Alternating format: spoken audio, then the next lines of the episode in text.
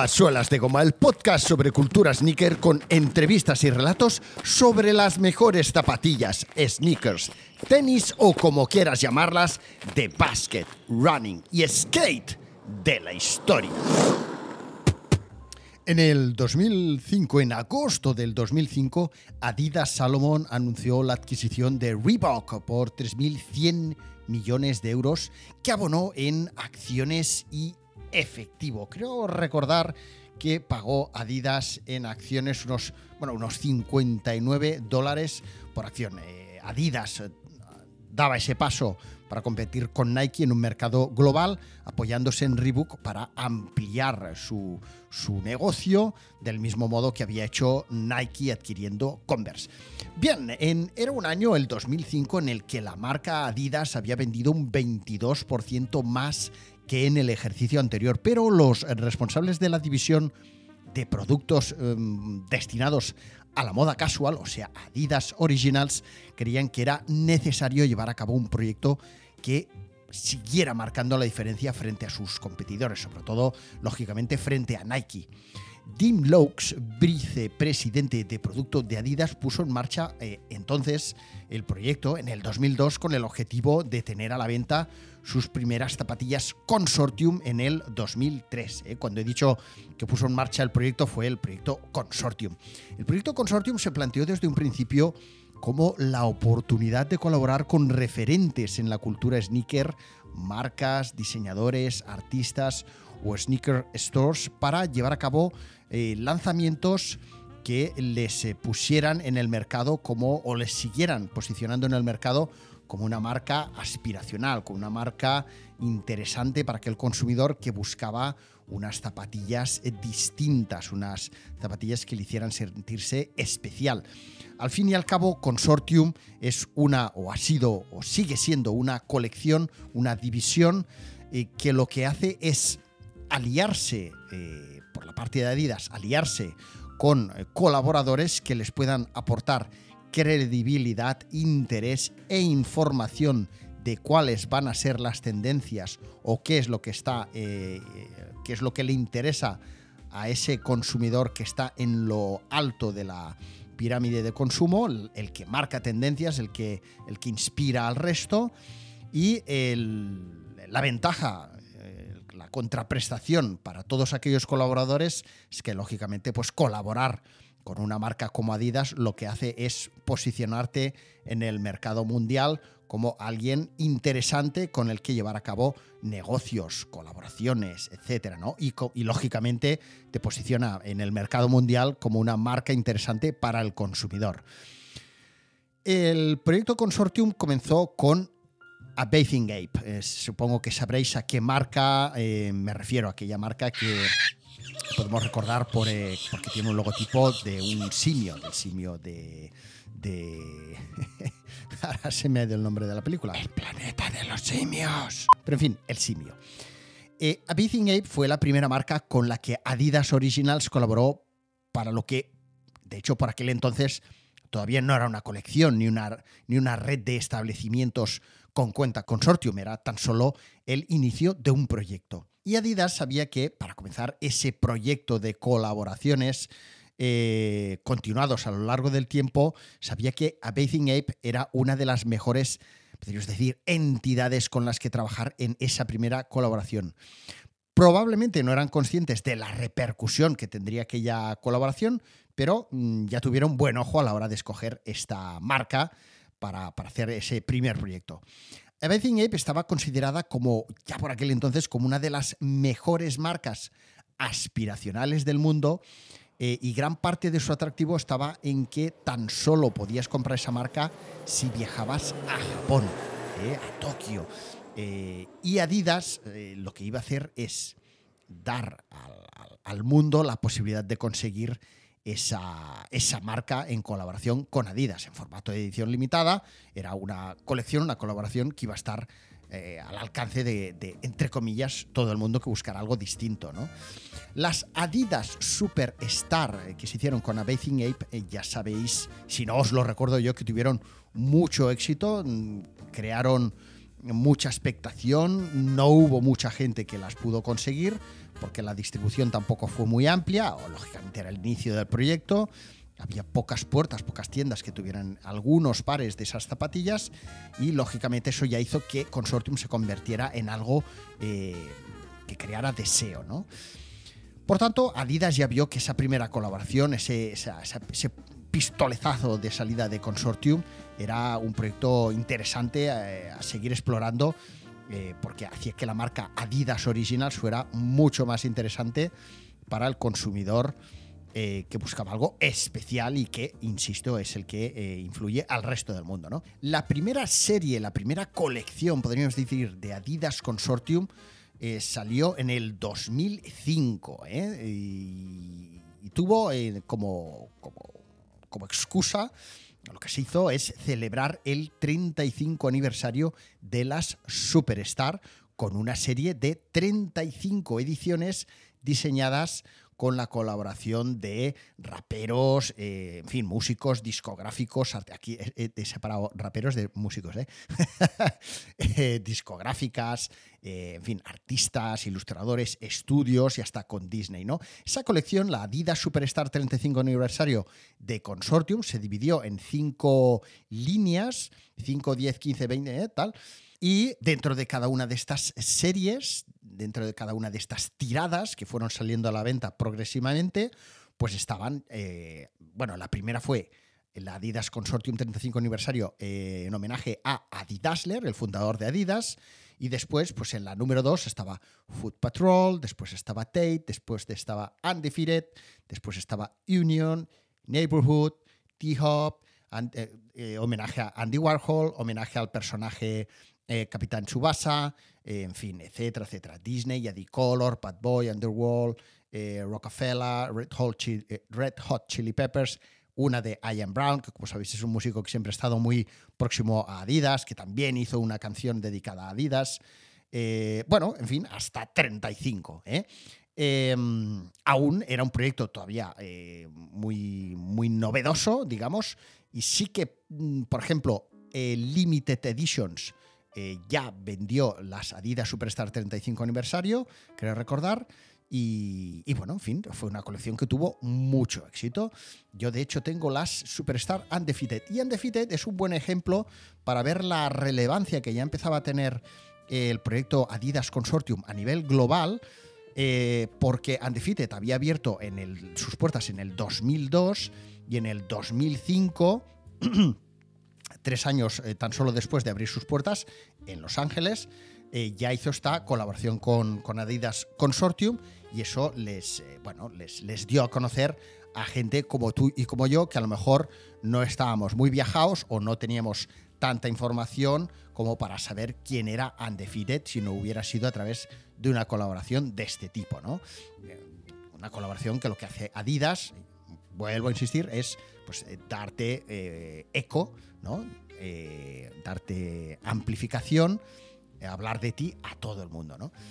De hecho, ya os digo, todos los colaboradores, mm, los, los, digamos, obviamente a un Disney, pues bueno, tampoco es que le, solucionara la vida a lo mejor, ¿no? Pero ese buen su mm, bien que se llevaría sus royalties, pero todos los colaboradores, digamos, que, que, sacaron fruto de aquello, recuerdan aquel proyecto como un gran proyecto porque eh, fue un antes y después para muchos de esos colaboradores que a lo mejor ya tenían un buen negocio, una buena marca, pero que a, través de esa colaboración pues hicieron todavía más conocidos. ¿no? Amazing Ape podríamos decir que sentó las bases del 35 aniversario de la Superstar. Eh, perdón, ay Dios, Amazing Ape sentó las bases de la colección Adidas Consortium. El 35 aniversario de la Superstar marcaría el camino a seguir y ya fue la colección AZX eh, del 2008 la que consiguió que muchos compradores de zapatillas comenzáramos a considerar el calzado como algo más que una prenda deportiva. Ya no se trataba tan solo de mm, tratar de conseguir zapatillas históricas, ya fueran vintage o vintage o reediciones de iconos deportivos o musicales, zapatillas que habían llevado raperos o tal o cual o, deportistas, sino que ahora esta colección, la colección Consortium, lo que hacía es poner a disposición de las tiendas la posibilidad de eh, estas tiendas encargarse de trasladar su voz, su cultura, nuestra voz a través del rediseño de zapatillas relevantes en la historia de Adidas, ya fuera pues, por el heritage mm, de su... Pues, porque eran zapatillas de running o de baloncesto o de lo que fueran, ¿no? La colección AZX tuvo como foco la colección de running ZX, lógicamente. Jugaron con el nombre de A, Z del abecedario, de la A a la Z, con el AZX, añadiendo la X de la colección de running de, Adidas, eh, de los 80, 90 y tal. En el proyecto AZX eh, del 2008, Adidas lo que hizo es reunir en una sala, en una sala eh, grande, durante una semana a las tiendas más relevantes de la escena sneaker en todo el mundo. Este ya fue el primer proyecto donde ya no entraban todo tipo de colaboradores o partners o en fin, no entraba, no entraba un Disney que te, te, vende la licencia ni, ni, había un homenaje a Andy Warhol ni cosas de este tipo, sino que ya era realmente la cultura sneaker, las sneaker stores de todo el mundo eh, de un ámbito más fashion o, más urbano, las que colaboraban, las que, eh, las que eran partícipes de ese proyecto, donde Adidas invirtió mucho dinero porque al final se trataba de llevar a un montón de gente durante una semana a la sede global de Adidas a estarle dando vueltas al coco de qué podían hacer eh, con esas ZX para, podríamos decir, resucitar, darles otra vez interés, punch, eh, brillo, eh, brillantina a esas eh, zapatillas de running que por aquel entonces, en el 2008, 2007, 2009, pues estaban un poquito aparcadas. Ya no eran zapatillas atractivas prácticamente para nadie, a no ser que saliera a la venta una Adidas ZX, por ejemplo, 500 en el color original o que fuera un color comercial, ¿no? Pero realmente la colección de Running ZX en general ya había pasado la historia, lógicamente, dentro del deporte y dentro de lo que fuera de lo que podría ser la cultura sneaker, el interés por parte del consumidor era nulo. Entonces, tú reúnes a toda esa gente allí en, la sede global, eh, les dejas escoger de entre una de las siluetas más relevantes dentro de la historia de ZX y les das la oportunidad de con un montón de catálogo de materiales, de colores, etcétera, que desarrollen su propuesta, su idea. Eh, en la lengüeta, en el talón, en materiales de, o sea, del upper, eh, las bandas, eh, los acabados, mm, las suelas, en fin, pudieron escoger, mm, vamos, pudieron ir muy al detalle de qué querían hacer con esa ZX que ellos habían escogido. Y estaban, pues recordaréis, Limited Editions de Barcelona, Colette, un referente dentro de la moda, de la moda streetwear en París, Half, eh, San Francisco, Food Patrol, en fin, eh, Bodega, Mop, Undefeated, Crockett Tongs de UK, etc. ¿no? Un total de 26 tiendas fueron las que participaron en el, rediseño de esta de, de, su silueta ZX, la que ellos escogieron, y cada uno pues protagonizaba el lanzamiento de una letra del abecedario. Pues lógicamente Limited Edition será la L y ACU de, de de China eh, fue la primera tienda, ¿eh? porque era AC. ¿vale? Después creo que había otra, ahora no recuerdo, creo que había otra tienda de Asia, la que era la segunda, también con A. Bueno, aquel encuentro, lógicamente, podríamos decir que fue trascendental. Imaginaros, una semana compartiendo experiencias, opiniones, Adidas recabando información, viendo qué siluetas les interesaban más a toda aquella, aquella gente que marcaba tendencias a nivel global, qué materiales utilizaban qué colores, eh, qué estética, eh, cada uno mm, trayendo consigo pues, su background de cada país. En fin, eso fue un, eh, imaginaros, ¿no? Es un proyecto como Consortium, pues lo que hace es darte muchísima información de qué es lo que la calle está pidiendo o le puede llegar a interesar. Y por el otro lado, pues Adidas les daba la oportunidad a toda esta gente de crear su propia versión ZX, ¿no? Eh, según decían los, los, mandamases de, Adidas, eh, de Consortium, a finales de los 2000, Consortium ya era un proyecto sólido, pero mm, todavía no habían llegado a sacarle todo el, suco eh, que, querían sacarle, ¿no? No sé si, si cuando hablan de esto en alguna entrevista que hay o incluso en unos vídeos que hay en YouTube se refieren a cifras de negocio o a que la gente todavía no estaba muy por la labor de comprar ediciones limitadas o especiales. Cierto es que todos aquellos años todavía eran momentos donde las ediciones limitadas o especiales a lo mejor no eran las zapatillas que todo el mundo tenía en mente, y mucho menos eh, en una situación como la que vivimos ahora, no estaba el mundo de la reventa a los niveles que está ahora, ni muchísimo menos. Por lo tanto, cuando iban a salir unas zapatillas Consortium a la venta, tú te enterabas, te, enterabas con mm, probablemente meses de antelación te enterabas a través de algún medio como Hypebeast, High Novelty o Sneaker Freaker o algún blog local. Tampoco había demasiados medios ni blogs dedicados a todo esto. Eh, no existía 25 gramos, por ejemplo, ni mucho menos.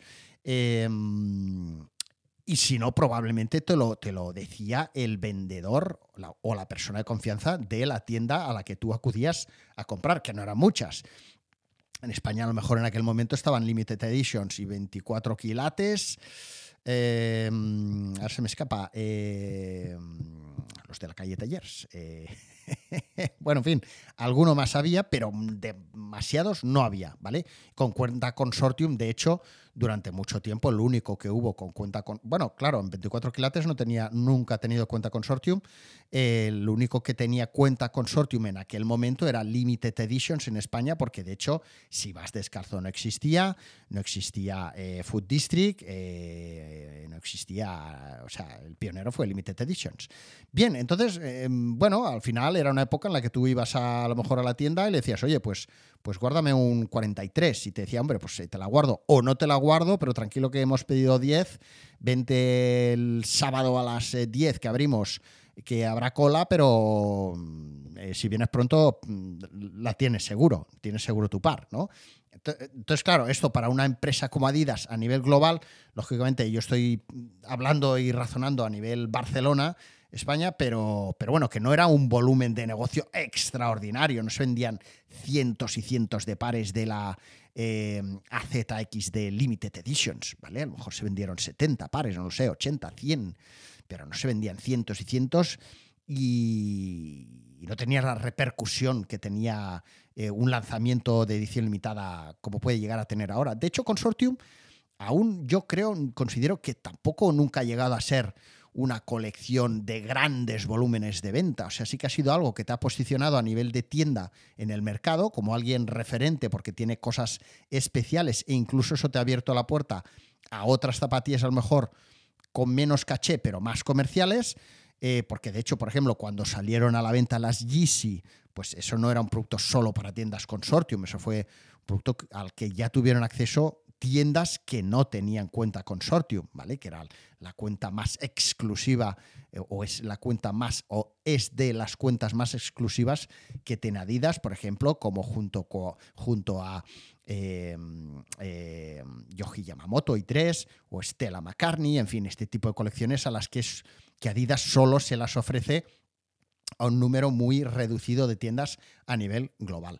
Eh, Adidas Consortium ha ido teniendo colecciones pues como el Consortium World Tour del 16, eh, cuando se celebró mm, el, Ultra Boost en el 16 también, el Sneaker Exchange en el 17, en el 4D, en el 4D en el 18, Parallel Dimension, Gardening Club, en fin, ha habido proyectos interesantes, pero probablemente no sea ninguno de estos proyectos eh, un proyecto que tengamos en mente, excepto uno que ahora no tengo aquí en mente, apuntado al año, eh, que es uno que salieron probablemente en el 2009, 2010, por ahí, que fue cuando, ah sí, Tabula Rasa, Tabula Rasa en el 2011, ¿cierto?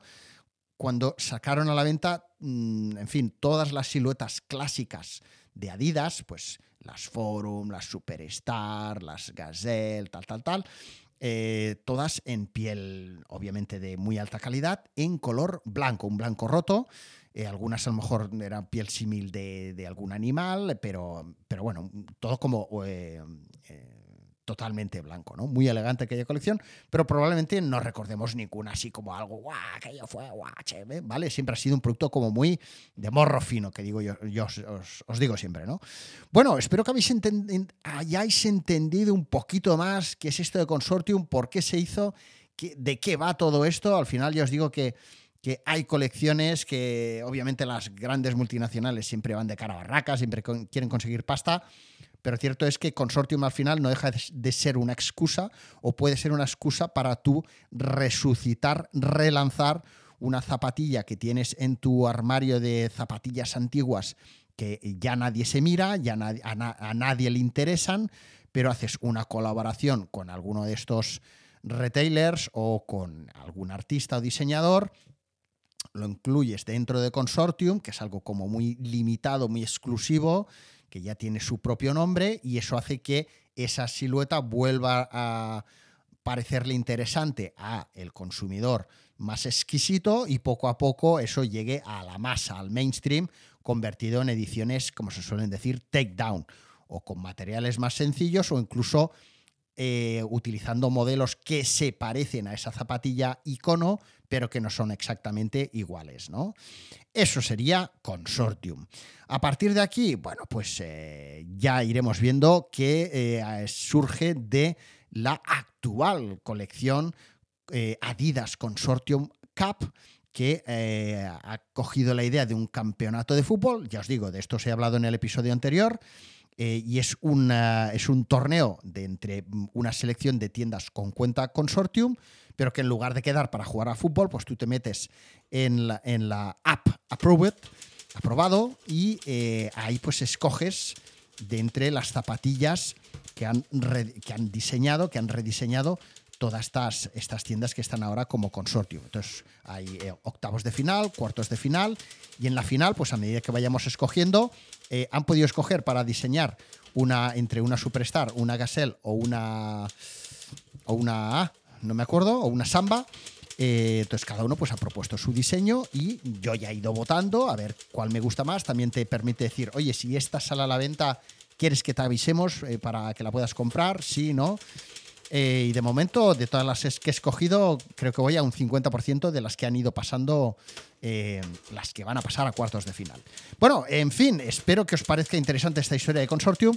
Bajaros esta aplicación que os acabo de comentar, dejaré en notas del episodio el link para que podáis bajárosla o chafardear. Oh, y una vez más, eh, date de alta eh, daros de alta como eh, suscriptores premium de Suelas de Goma para apoyarme, para apoyar eh, al creador, al contenido que hago. Vais a encontrar ahí dentro una guía, un tour, episodios especiales, episodios premium. Esta semana que viene voy a subir un episodio premium solo para suscriptores dedicado a las zapatillas que llevó Will Smith y lo podéis hacer, lo podéis hacer desde solasdegoma.fm o desde a la web y verás el banner desde donde le das y ahí clac, clac, clac, sigues los, los dos o tres pasos a seguir. Y si no, directamente desde suelasdegoma.fm barra premium, ¿vale? Que ya entras directamente a Patreon, ¿vale? En fin, eh, muchas gracias por estar ahí. Mañana más y mejor.